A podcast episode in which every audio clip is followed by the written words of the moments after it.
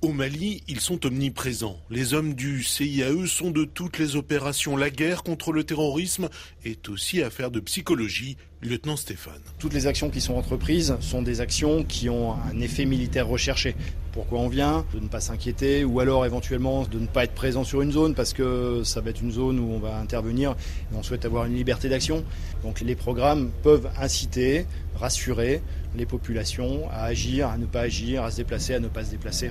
Opération se mène euh, à Barkhane ou ailleurs dans un environnement humain. On traverse des villes, des villages. C'est un élément à prendre en compte dès les premières réflexions de planification de programmation des opérations. Premier moyen d'action, les tracts, autocollants et autres flyers. Il y a deux moyens principaux qui sont utilisés, soit des documents papier, donc euh, des flyers euh, qui sont, bien sûr, typiquement les mines. Voilà, les objets explosifs, on va dire d'une manière générique pour inciter la population, en particulier les enfants, à ne pas toucher des engins non explosés qui seraient enfouis dans le sable. Le second moyen d'une efficacité redoutable, c'est la radio. L'armée est capable de monter ses propres antennes pour s'adresser par exemple à un village. Radio in a box, donc c'est une radio FM euh, qui permet de diffuser des programmes et des messages, de la musique, euh, des informations sur la météo ou sur l'arrivée d'un convoi routier.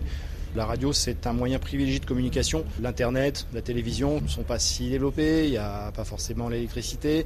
Nous employons des interprètes qui enregistrent les messages dans les langues qui sont utilisées dans les zones que nous voulons toucher. C'est une radio euh, qui rentre très facilement euh, dans un véhicule tactique, qui permet d'être déployée très facilement. L'antenne se monte en 30 minutes à peu près. La guerre psychologique vise aussi l'adversaire, à qui l'on s'adresse avec des haut-parleurs quand il est proche.